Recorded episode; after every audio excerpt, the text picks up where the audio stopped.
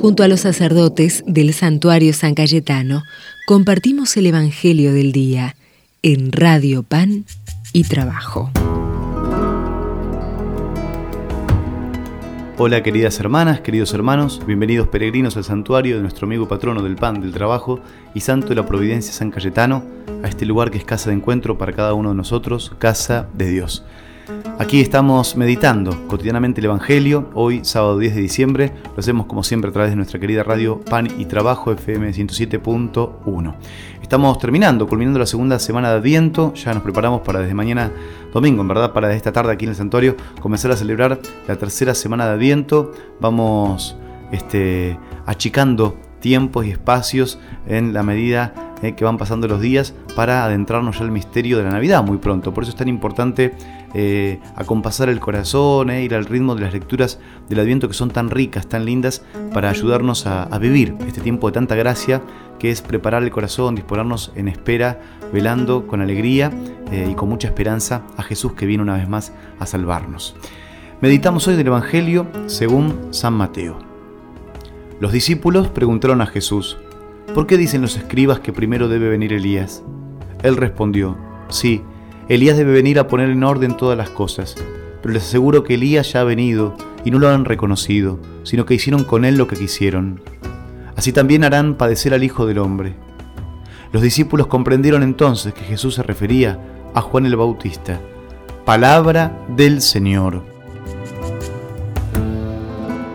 Juan el Bautista aparece como el nuevo profeta Elías, el gran profeta que invitaba a la conversión, porque estaba anunciado que aquel gran profeta regresaría, pero Jesús indica que era Juan el Bautista el que hacía las veces de Elías para preparar su camino, siendo el precursor, ¿no? el que va delante del curso de ese camino, de ese itinerario, para ser instrumento, vehículo, motor, y no obstáculo.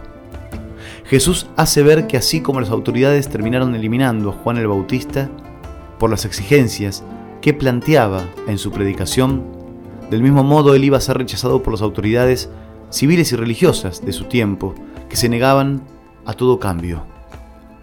El texto indica las resistencias que hay en el mundo frente a toda palabra profética, que invita a modificar las cosas establecidas, el statu quo, como se dice generalmente, y a cambiar el estilo de vida.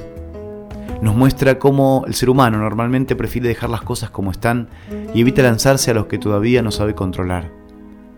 Por eso este texto, este pasaje del Evangelio de Mateo, nos invita también a meditar y a preguntarnos nosotros permanentemente, pero más en este tiempo de Adviento, si nuestro deseo de tener todo bajo control no nos está cerrando el corazón a los nuevos caminos de Dios, a aquellos caminos que Dios sueña para nosotros.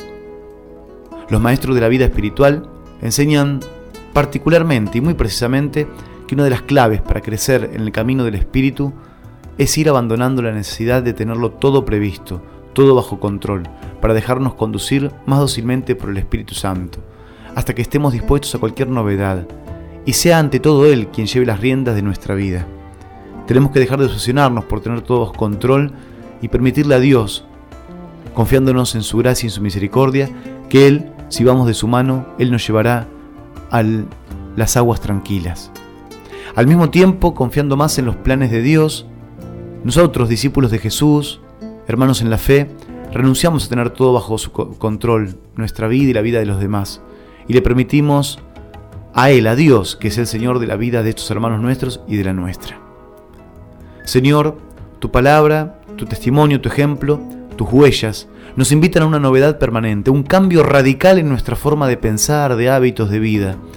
Danos la gracia de no aferrarnos a nuestros hábitos, a nuestras costumbres, a nuestra vida acomodada, confortable, y concedernos escuchar el llamado a desinstalarnos, para convertir el corazón, girar el corazón, para que lleguemos también a través tuyo, a través nuestro, a los demás, a los demás hermanos, para cuidarnos unos a otros. Le pedimos esta gracia al Señor especialmente en este adviento.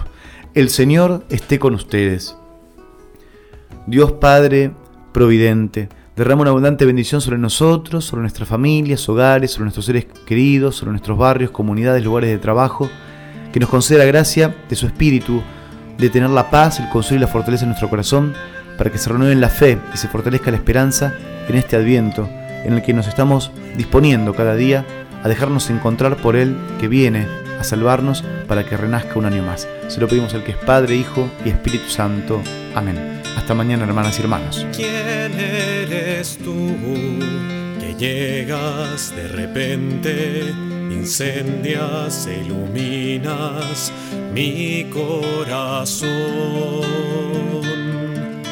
Despiertas melodías dormidas y olvidadas que yo nunca supe escuchar.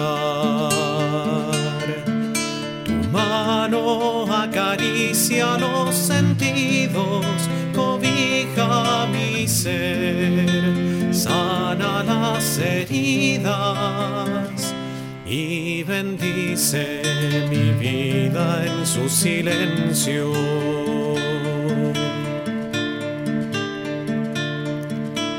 ¿Quién eres tú?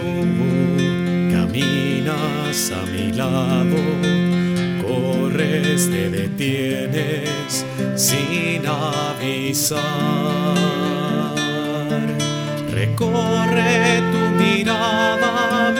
Miseria que se esconde y no quiere ante tu vista aparecer sangre recorre mis mejillas, lava mi alma, aflige mis entrañas y conduce mis pasos a la cruz.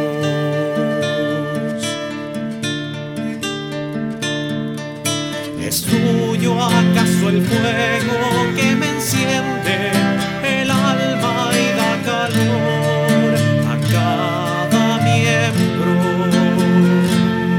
y despierta la vida dormida. Eres tú el pobre hijo ofrecido en la cruz.